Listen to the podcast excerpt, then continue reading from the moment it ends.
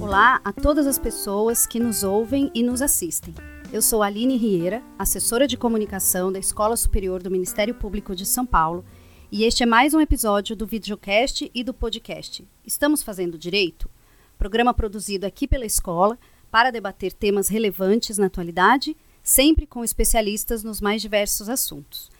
O tema do episódio de hoje é o papel do Ministério Público no apoio às vítimas. Quem vai conversar sobre isso comigo é Juliana Nunes Félix, promotora de justiça do Ministério Público do Pará e membro auxiliar na presidência do Conselho Nacional do Ministério Público, Marcelo Weitzel, coordenador do Movimento Nacional em Defesa das Vítimas do CNMP, e Paulo Sérgio de Oliveira e Costa, presidente do Colégio de Diretores de Escolas e Centros de Estudos e Aperfeiçoamento Funcional dos Ministérios Públicos do Brasil, o SEDEMP, e diretor daqui da Escola Superior do Ministério Público de São Paulo. Muito obrigada pela participação dos senhores e da é um senhora. Em 2021, o CNMP lançou resolução criando a Política Institucional de Proteção Integral e de Promoção de Direitos e Apoio às Vítimas. Essa medida incentivou em todo o Ministério Público brasileiro a implantação de novas unidades dos núcleos ou centros de apoio às vítimas. Em junho de 2022, foi criado o Movimento Nacional de Defesa dos Direitos das Vítimas, uma iniciativa também do CNMP, em parceria com a Escola Superior do Ministério Público da União e com o Ministério Público Federal. Recentemente, em agosto de 23, o Conselho Superior do Ministério Público criou a Coordenadoria Nacional de Apoio às Vítimas, com o objetivo de orientar e apoiar os ministérios públicos do país a implementarem iniciativas para a promoção de direitos e o acolhimento de vítimas. Dr. Marcelo, fiz uma breve introdução sobre o assunto e agora lhe peço que nos explique mais detalhadamente sobre essa coordenadoria, seu propósito e quais serão os passos a partir dela. Bom dia, bom dia, senhoras, senhores, aqueles que nos assistem. Inicialmente eu quero aqui agradecer o convite, a oportunidade de estar participando aqui dessa prestigiosa escola né, do Ministério Público de São Paulo e mais ainda o convite da a presidência do Dr. Paulo Sérgio, presidente do SEDEMP. Para nós, as escolas são fundamentais nessa tirada nessa coordenação, nessa atuação a favor das vítimas. Né? Da nossa parte, como o nome já diz, é uma coordenadoria e a gente procura atuar como coordenação. O que a gente tem percebido é que há muita, numa linguagem mais coloquial, mas há muita ponta solta, há muita política boa, política pública feita a favor das vítimas, mas dispersas, além do que um tema que estava aí, pouca gente se dava conta da sua existência. Então a nossa intenção é coordenar isso, evitar o retrabalho, trazer essas informações ao Ministério Público, para que ele, inclusive, evite o retrabalho, saiba que existe ali uma rede de atuação, porque por mais relevante que seja, importante que seja, relevante trazer a vítima para a visibilidade, trazer a vítima para a equação tá, da segurança pública, da assistência social, nós sabemos só o Ministério Público não vai ser capaz de fazer isso, é um trabalho em rede. E a nossa atuação ultimamente é esse despertar e motivar esta rede de atuação seja num apoio econômico, seja, como estamos vendo agora com as escolas, na capacitação daqueles que se relacionam ao tema, não necessariamente do Ministério Público. E eu acredito que aqui a senhora me perguntou quais são os próximos passos, é avançar nisso e se o Ministério Público já se despertou para a necessidade de ter a vítima junto de si, da humanização do processo, atrás não tem mais só uma estatística, tem um ser humano, é, agora é fazer esse despertar perante vários segmentos da sociedade para que possamos todos juntos atuar, minimizar e até, quem sabe, evitar vitimizações, que certo seria, do ponto de vista social e econômico, muito bom e muito importante para todos. Perfeito. Doutor Paulo, além de diretor aqui da Escola Superior do MPSP, o senhor também é presidente do CEDEMP, o Colégio de Diretores de Escolas e Centros de Estudos e Aperfeiçoamento Funcional dos MPs do Brasil. como o CEDEMP pode contribuir na implementação dessa política criada pelo CNMP e em seu aprimoramento. Bom dia a todas e todos, né? Um prazer estar participando mais uma vez desse programa. Na verdade, o Conselho Nacional do Ministério Público chamou o colégio de todas as escolas de Ministério Público do Brasil para ser incorporada nessa luta em defesa das vítimas, né? desse movimento de defesa das vítimas. Isso foi muito importante na medida em que foi estabelecido um protocolo de intenções cujo objetivo é capacitar todos os promotores e promotoras de justiça nesse conceito de atenção, não só à vítima do crime, como à vítima também em geral. Né? É lembrar algo que aqui claramente nós costumamos dizer o seguinte: durante muitos anos, no processo penal, nós tivemos muita atenção com a figura do réu. Diante de um crime, você quer condenar o réu, você quer buscar a perseguição desse réu e a vítima acabava um pouco excluída. E este protocolo de intenções, esse movimento coordenado pelo doutor Marcelo, ele faz com que o Ministério Público no Brasil inteiro mostre à sociedade que tem lado. E o nosso lado é o lado da sociedade, é o lado da vítima, é o lado de todo aquele que sofre um crime, uma violação de direito Perfeito. e que precisa ser amparado. Perfeito, doutor. E no portal do Movimento Nacional em Defesa das Vítimas, há uma frase em destaque que diz: Todas as vítimas têm algo em comum, direitos. Doutora Juliana, Quais os principais direitos que a Coordenadoria Nacional de Apoio às Vítimas pretende defender? Bem, primeiramente, bom dia a todos. Né? Agradeço o convite realizado, é com muita honra que estou aqui hoje. Né? E assim, essa sua pergunta me remete, vou contar rapidamente, uma história engraçada, um diálogo meu com meu avô. Ele, eu tenho uma relação muito próxima e ele chegou para mim, não, mas você vai falar do quê? Eu falei, vou falar de direito das vítimas. Aí ele parou, pensou assim, mas as vítimas têm todos os direitos, né? Eu falei isso, aí eu parei e pensei, exato, elas têm todos os direitos, né? Então, assim, é, essa pergunta, essa afirmação dele, né, é, é, remete muito ao que a gente vem fazendo. Né? É, a gente sabe que as vítimas têm todos os direitos, digamos assim, que qualquer pessoa. Ah, mas por que, que vocês estão agora, nesse momento, ressaltando isso?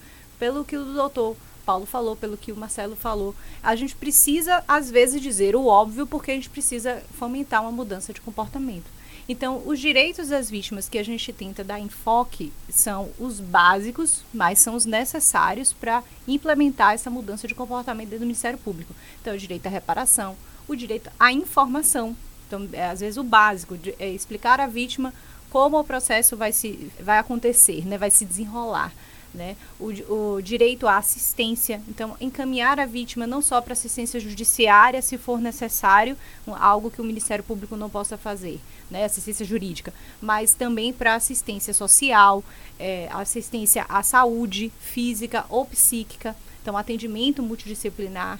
Nós temos previsão não só na nosso, no nosso ordenamento sobre isso, mas também em caráter internacional, né, pelas diretivas que existem da União Europeia e também da ONU. Né, a Resolução 40 é, barra 34 de 1985. Você vê como é. E ainda estamos tratando sobre isso porque a gente precisa trazer essa implementação. Outro direito importantíssimo que nós precisamos trabalhar internamente é o direito de, de dela não ser revitimizada, né? Então, de ela não sofrer uma nova vitimização secundária ou terciária. Então, nós, como atores do, do sistema de justiça, precisamos estar atentos a isso. Então, a gente poderia aqui enumerar inúmeros direitos, né? Que, porque ela tem direito a todos os direitos, como diz meu avô. Mas eu acho que os principais que a gente pode estar hoje aqui, assim, destacando e que requer uma mudança de comportamento do Ministério Público são esses. O direito à reparação, pedindo dentro da, da, da denúncia, né, a reparação de danos materiais, morais, psíquicos que essa vítima sofra, né, o, o direito à informação, o direito à assistência multidisciplinar e o direito de não ser revitimizado. Podemos apontar esses direitos como os, os principais direitos que a vítima tem, além de todos os demais. E tem muitos direitos que, ainda que o juiz ou a juíza defira numa, numa denúncia, por exemplo, direitos da vítima, tem que ter uma rede para dar conta né, desses Perfeito. direitos. Não adianta ela falar, ou ele falar que a vítima tem 15, uma lista de 15 direitos e ela não ter acesso né, veja, a esses direitos. O Ministério Público tem essa atribuição de fiscalizar essa rede. Então, o CRAS, os CREAS, Sim, né, assistência social, tudo isso está dentro do, da atuação ministerial. O que a gente precisa é ter esse olhar multidimensional. O, o promotor do júri, ele não pode se preocupar só com o crime específico, né? O, por exemplo, um feminicídio. Uhum. Será que aquela mulher que morreu, ela tem filhos? Uhum. Ela deixou filhos? Então, muitas vezes nós somos, é, é, acaba que nós somos treinados a pensar só na parte criminal, mas temos que olhar esse, temos que ver esse quadro fora do processo para evitar outras vítimas, né? Sim, sim. E no início de 2022, apenas dois ministérios públicos contavam com núcleos especializados de atenção à vítima. Doutor Marcelo, qual é o panorama de hoje? Quantos MPs já se estruturaram para o acolhimento a vítimas e o que ainda falta para que todos os 27 ministérios públicos estaduais ofereçam esse atendimento? Isso, para nós, é, é, um motivo até de, de orgulho, de uma, não vou falar essa palavra, é uma palavra meio perigosa, de orgulho, vamos falar de satisfação, porque quando nós iniciamos lá com a resolução, havia dois ou três núcleos. E hoje é mais fácil dizer aonde não tem. É interessante quando a gente vê como o Ministério Público estava só de uma motivação, um despertar para isso. Né? E, inclusive, uma resolução que faz pouca cobrança, ela faz mais um incentivo e tal. E nós somos parceiros nisso, ficamos felizes de saber que hoje posso dizer que, em termos estaduais, eu acho que é mais fácil responder pelos que faltam, que é o MP do Pará e o MP de Roraima. Mas Roraima, eu sei até o Procurador-Geral, doutor Estica, tem conversado insistentemente comigo na busca de um perfil que se adeque às peculiaridades daquele estado, de colegas e tal. Tá? E na União, o MPF e o Ministério Público do Trabalho, mas apesar disso até é irônico, porque a gente tem feito um trabalho muito próximo, né? Com perdão da redundância, um trabalho muito próximo com o Ministério Público do Trabalho no que se refere à condição análoga de escravo, junto com o MPF, que é a questão do tráfico de pessoas. Né? Inclusive, numa reunião a gente até falou, olha, às vezes vocês vão lá, apreendem um tráfico desse, né? um caminhão, um ônibus, no interior, aproveitem, já que não tem lucro, mas aproveitem o núcleo, a estrutura do núcleo estadual, que pode dar um, um apoio né, nesse sentido. Eu acredito que em breve a gente espera ter todos, são ministérios, por exemplo, o Ministério Público Federal agora é uma fase de mudança, né? aguardamos o próximo procurador-geral. Sempre tivemos apoio, um apoio enorme do doutor Aras, um apoio muito grande da doutora Eliseta, mas o, o termo de estruturação de um núcleo, eu acredito que eles têm que conversar e ver o que. Mas eles estão bem atentos ao tema, tanto é que na escola, no curso de vitaliciamento, nós fomos chamados duas vezes ah, para falar desse assunto. Né? E eu acho que falta é, é um pouco também do despertar para essa questão de rede, porque é, pra, é, é, importante. Quando as pessoas começam a tomar conhecimento do potencial, por exemplo, o que, eu quero dizer? Pelo direito, nós estamos sendo demandados por redes. Ministério, Ministério Direitos Humanos, foi o DEPEN, hoje é, muda super, é uma sopa de letrinhas, né? agora é Senapen e tal, que era o pessoal, que nos ajudou também a financiar. A nossa parte é isso, o que a gente pode auxiliar. Então, o DEPEN tinha uma rubrica no orçamento que é auxílio às vítimas, eles tinham uma verba. Então nós intermediamos e eles financiaram vários desses núcleos. Hoje o Procura de Direitos Humanos, Provita, Caixa Econômica, temos agora o Procura NTT. Então, que acaba fazendo esse atendimento que foi dito de rede de assistência. Mas é uma via porque muitas vezes eles precisam do núcleo. E é para nós é importante que esses dois estados, o Pará e Roraima, tenham brevemente o seu núcleo certo? Até porque são regiões cuja logística é mais complicada, uhum. certo? Quando uhum. você apreende menores no tráfico, você tem o problema do tráfico internacional, que muitas vezes passa por ali, etc. Você tem uma base que pelo menos não vai resolver, não, não tem uma ilusão de que o Ministério Público vai resolver os problemas, mas ele pode auxiliar, minimizar, centralizar informações e tal. E nós acreditamos que em breve, para nós, foi muito bom saber que. Porque sempre tinha aquela coisa, CNMP, resolução, é mais um, é mais um problema para nós, é mais um papel para preencher. E essa não. A gente fez a resolução e hoje a gente tem assim, essa satisfação de saber que o pessoal na ponta abraçou a ideia, falou, opa, faltava alguém para poder despertar incentivar, né? A gente fazer isso e trabalhar essa ideia toda E para nós volta aqui a ressaltar a importância da escola, certo? Dessa mudança de mentalidade, né? Nesse despertar que, olha, existe uma vítima ali, seja no, mais na área criminal, mas existe uma vítima nessa área, como disse a, a Juliana, tem um feminicídio. E essa criança? Sim. Né? O que ela fica de trauma, como é que ela fica na rede escolar e tal. Será que o promotor que atua na vara da infância também não poderia colaborar com o do júri e trabalhar? parceiro de uma política pública junto à Secretaria de Educação, por exemplo. Tá? Parceiro de uma política pública junto à Secretaria Municipal de Saúde. Neto, e, e mostrar o que, que a MP pode ajudar, o que, que vocês podem fazer, o que, que a gente pode fiscalizar. Para nós, o núcleo ele é um catalisador desse tipo de informação, da gente poder descentralizar e distribuir conhecimento. E é o que o doutor Paulo falou, tira o foco da punição, que era só, o olhar era para isso, né, até um tempo atrás, e olha o todo. Esse, é foi praticado um crime. E aí, é. né? O que, que aconteceu em volta do ato? Se né? me permite, inclusive, é uma experiência muito interessante que tem passado nesse período. Quando a gente vai conversar com essas instituições, a primeira, a primeira sempre sondam a gente, que a primeira impressão deles é o MP vem para gente, desculpa a expressão. Isso mesmo, é. Teve uma colega, teve uma colega que falou: olha, eu trabalho 20 e tantos anos no jurídico de uma determinada instituição, e pela primeira vez eu tive uma reunião com cinco, seis colegas da MP que não foi para pegar a gente aqui de jeito, porque a gente falava às vezes de um problema, alguma coisa, o promotor já vinha logo, tem que investigar. A Gabriela falou: não, nós não queremos criar política pública. Tem muita política pública boa por aí. Uhum. A gente quer ser parceiro dela. É claro, você vai, fiscaliza certa malversação do recurso ou não e tal. Mas não cabe a nós criarmos isso para quem foi eleito resolve. Vai ser parceiro e, e a gente tem visto que quando você não está competindo, você não está entrando, pra, para a instituição é muito bom, porque ela vira e fala, ó, oh, Ministério Público está comigo. E se eu estou fazendo isso, é porque eu estou correto. Entendeu? Porque eu tenho um promotor aqui chancela, comigo. Né? Exatamente. E eu tenho um promotor comigo. Uhum. Isso a gente tem visto que, no caso, às vezes, dá, além do status, da segurança, quer dizer, até status. Sabe? Não, só digo do promotor. Promotor vem aqui, né? Promotor foi. Não. Mas a maioria das vezes isso dá segurança. A gente tem um contrato e tem um convênio. Esse convênio foi chancelado pelo MP, então tá tudo ok e tal. Tá. Excelente. Excelente. Doutor Paulo, Capacitar os servidores do Ministério Público de São Paulo em diversas áreas é uma das marcas da sua gestão aqui na escola superior.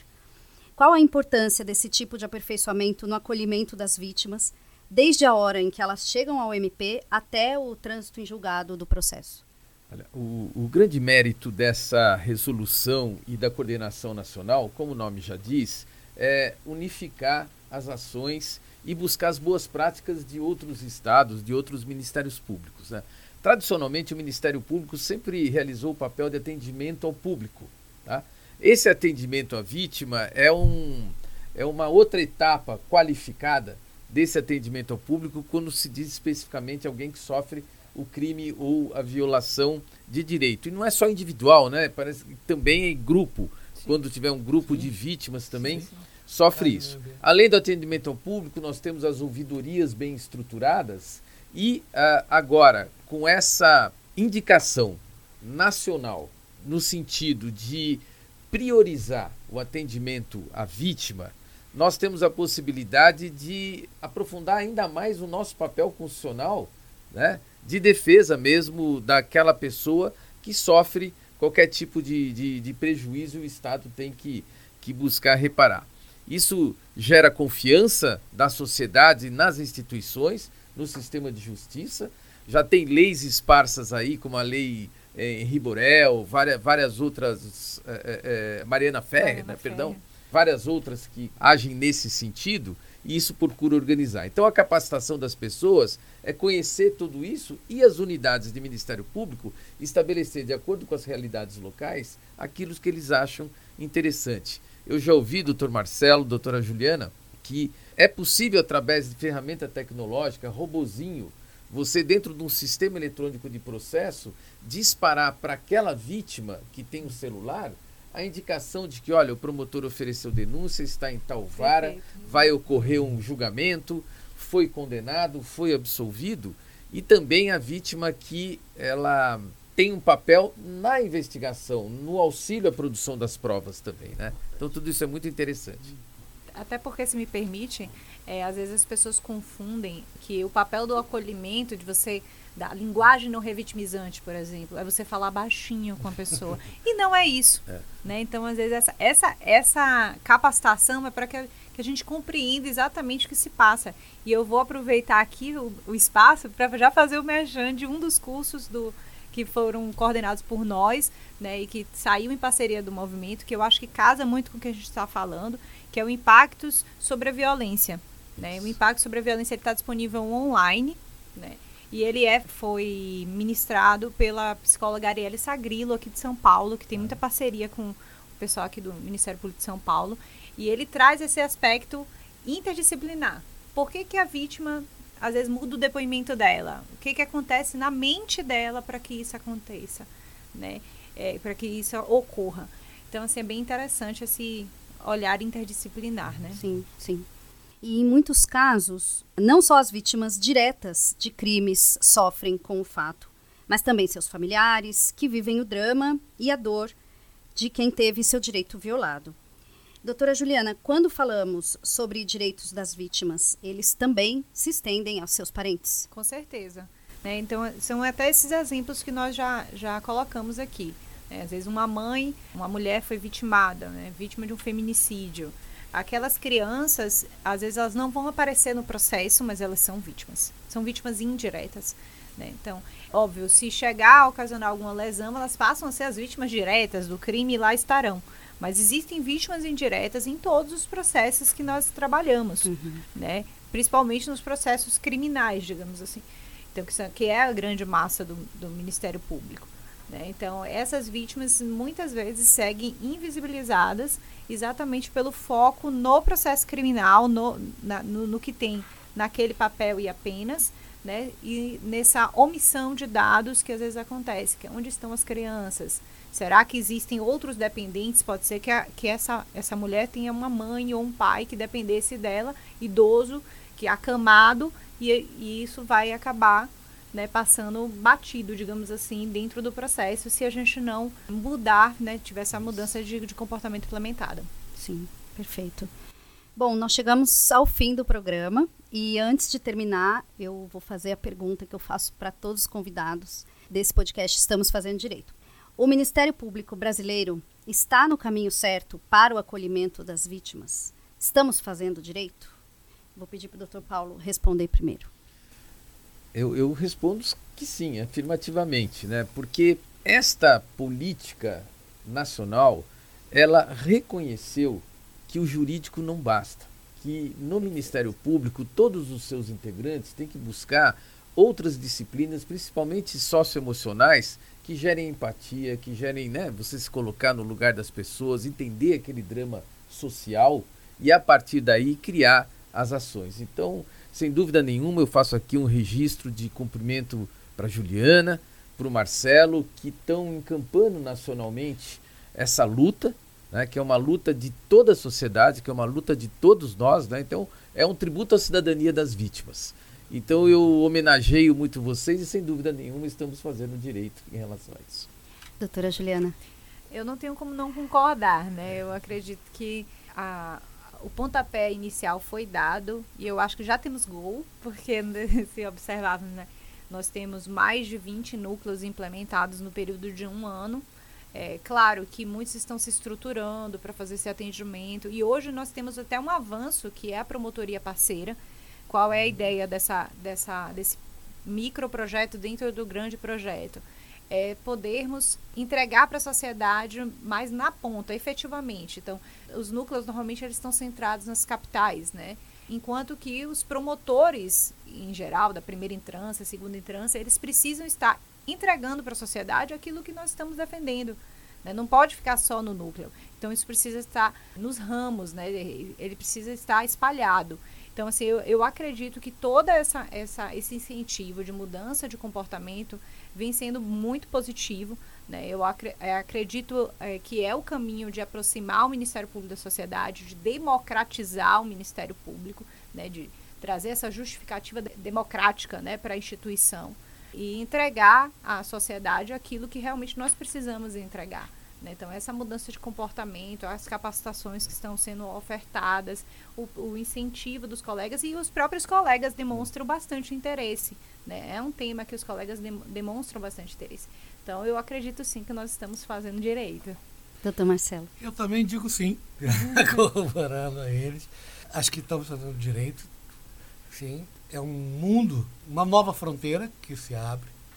E que o doutor Paulo falou muito bem da questão multifuncional para o membro, mas ele citou até numa passagem anterior a questão da ouvidoria e outras entidades. Eu digo, mas ele abre também uma percepção, e a gente tem notado isso pelos colegas, de uma visão de unidade institucional. Que isso é um trabalho que tem que ser feito pela alta administração, pela escola, cada um, pela ouvidoria, pela corregedoria, e a gente percebe cada vez mais dentro dos ramos né, o pessoal se engajando. E eu digo que dá certo porque, como disse a Juliana, lá na ponta a gente já começa a ver isso, a ver o colega que está lá na ponta nos cobrar, nos conectar, nos contatar, sabe? E tal. Tô, tem material, não tem, eu preciso, estou com uma demanda assim, assado, quem eu procuro. E a gente tem notado isso agora recentemente naquele seminário em Campo Grande.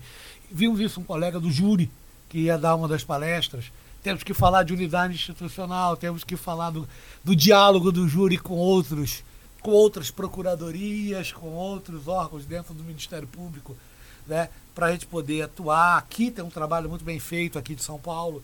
Há uma pesquisa que foi muito feita, bem feita e longa e densa com o júri de caso de feminicídio, Isso. onde se observou que a vara de violência doméstica não está conversando com o pessoal do júri, o júri não está conversando, e nós estamos falando dentro de uma própria instituição, e se conversando ali você já resolve uma série de situações. Mas o que a gente tem percebido pela própria receptividade dos colegas é que eu acho que é um caminho sem volta, cada um trabalhando dentro da sua realidade, às vezes numa linha mais tranquila, só para fechar, eu sei que tu tô, tem, mas me lembro de uma colega de Minas que ligou, me telefonou uma vez, eu não conhecia, não conheço, é, fisicamente, foi um outro colega que falou, ah, tem uma promotora falar contigo, ela falou, falou olha, trabalho aqui na área de direito coletivo e tal, nunca me interessei por isso, mas outro dia eu tinha uma demanda aqui envolvendo parte da comunidade, empresas de ônibus, prefeitura, e quem me deu o caminho foi um colega que falou: vai pelo lado das vítimas que você resolve. Isso. E eu fui partir para uma negociação olhando o outro lado, não só lá. E aí ela falou: eu queria material, eu queria ah, participar. Que não é o meu dia a dia, mas eu percebo que vai ter situações. Então, sempre que tiverem congresso, seminário, alguma coisa, me informem, eu podendo, eu vou fazer. Então, há aqueles que, obviamente, quem atua na área criminal está muito mais engajado, mas a gente percebe outros, como, por exemplo, a turma que atua em meio ambiente nesse país que tem. Que a gente sabe que todo final de ano, né? Todo final de ano a gente vai ter problema. A gente não sabe sim. Um ano em São Paulo que, de, que derruba os terra, do outro ano no Rio. Minas sempre tem uma terrinha, um morrinho que cai, porque tem muita serra, né? E tal, e no Nordeste, por causa da rivalidade, um ano tem enchente em Pernambuco, no outro ano tem na Bahia, porque tem a rivalidade e tal, então Mas a gente sabe disso e a gente começa a ver os colegas também se despertando para eu tenho que trabalhar em rede, eu tenho que trabalhar para minimizar isso, certo? seja com entidades públicas, públicas ou mesmo privadas. Desse caminho eu digo que acho que não tem volta. Tudo bem. Posso é, claro. fazer uma pergunta que, que fazer uma pergunta e até instigar os dois para uma resposta rápida, que uma boa notícia para as vítimas nessa resolução é também aquela determinação de se buscar métodos alternativos à judicialização, uhum. para que hoje nós temos que reconhecer, aqui nós falamos francamente, é, o, o, processo judicial é algo que é arrastado, é demorado, é difícil, é longo, né? Então, como vocês veem essa posição, ou melhor, essa atuação agora incentivada na resolução? Esse é um caminho sem volta também, né? A gente vê as mudanças na própria legislação pontuando com a acordo de não persecução penal, a gente veio timidamente com a lei de juizados. Então, o caminho de você tem, evitar a judicialização, eu acho que é um caminho sem volta. O processo, ele é algo caro, não só financeiramente, mas o próprio tempo que é de, despendido nele. né? É, para a vítima é algo normalmente doloroso, Exatamente. porque ela começa na delegacia e às vezes tem que esperar um ano para contar tudo dentro do processo novamente. No caso do, do processo criminal, inclusive, se considerarmos o projeto de lei do Estatuto das Vítimas, é, tem uma previsão, é, se, se assim se manter, mantiver, de que a vítima seria ouvida apenas uma vez na delegacia. E se ela quiser, ela vai ser ouvida novamente. Isso tudo para evitar esse longo prazo. Então, assim, nós, tem, nós, eu acho que a mudança de comportamento perpassa também esse olhar do promotor de que, olha, tem uma oportunidade aqui de reparar o dano, vamos fazê-lo. Claro que nós temos uns limites, estamos amarrados um pouco com as ações penais incondicionadas, né? Então, assim, temos algumas amarras que às vezes conseguimos, vamos, conseguir com a NPP, mas em outros casos não. Mas que a gente consiga libertar a vítima de certa maneira. Né? Então, então, dando até um, um, um, exemplo, se por acaso acontecer um processo que às vezes o réu some, aí suspende o curso do processo, né? E a vítima fica lá esperando para contar a história dela. Vamos pedir antecipação dessa prova, né? Então aí já, a gente já está falando de, de, de processo, mas são detalhezinhos que fazem diferença na vida da pessoa que também é uma ótima oportunidade, ver, e inclusive se evitar a revitimização, né? como está olhando esse caminho doloroso do processo. E as experiências que têm sido vivenciadas pelo Ministério Público tá, mostram que, quando bem explicado, a vítima aceita. Né? A gente tem algumas experiências, por exemplo, homicídio culposo Desde que você explique a vítima que olha, não vai dar cadeia, não vai dar prisão, mas a gente pode sair com um belo acordo, a gente pode sair com um amparo, etc. Perfeito. A família entende. Muitas vezes a gente tem a expressão que a vítima sempre quer vingança. Não, às vezes ela só quer uma desculpa, ela quer uma atenção por parte, às vezes até do reconhecimento. o reconhecimento. Tá? E as vezes têm mostrado que quando isso ocorre, Tá? Isso tem dado um bom resultado, desde que a vítima seja tratada com respeito, não seja, ah, porque ela não entende nada, então não vou falar nada. Ouvida, um pouco de, né? é, ouvida e fala, explique. E mesmo nas hipóteses que a gente tem, que hoje está sendo muito criticada, na questão da violência doméstica, de você não permitir um acordo nem nada, algumas experiências isoladas mostram que quando, na tentativa, certo? ou aí no início da lesão, quando você consegue colocar família, amparo, tal, você resolve aquele problema. É que judicialmente você tem que ir até o final, mas você resolve. Você resolve o problema da, daquela pessoa. Né? E os que tem, está na hora do legislador também se despertar para isso. Não estamos falando daqueles acordos que acabava tudo em cesta básica. Tá? Mas a gente tem casos, por exemplo. Que até ofensivos. Né? Exatamente. Mas a gente tem casos, inclusive, que não precisa de cesta básica, que a vítima queria, ela falou, eu queria que ele reconhecesse na frente do meu filho o que ele fez. Ponto. Entendeu? Eu quero levar meu filho, quero que meu filho saiba e ele falar, porque eu quero que ele peça desculpa. Eu já vi caso de mãe falar, eu não quero que ele peça desculpa para mim. Eu quero que ele peça desculpa pro meu filho. Certo? E tal, pá. Pronto, acabou, não quero que incomode mais. Então, só porque que cabe à vítima, cabe a pessoa, cada um recebe aquela ofensa, aquela agressão de uma maneira, né? Entre vários aspectos culturais. Mas cabe ao Ministério Público estar atento para isso, o legislador permitir né? A gente vai diminuir a carga de processo enormemente e vai deixar as pessoas satisfeitas, pelo menos na medida do possível. Perfeito. Sim. Bom, doutora Juliana, doutor Marcelo e doutor Paulo, muito obrigada pela participação de vocês. A quem nos ouviu e nos assistiu, agradeço demais sua audiência. Sigam nossa programação no site e nas redes sociais da escola e até o próximo. Estamos fazendo direito?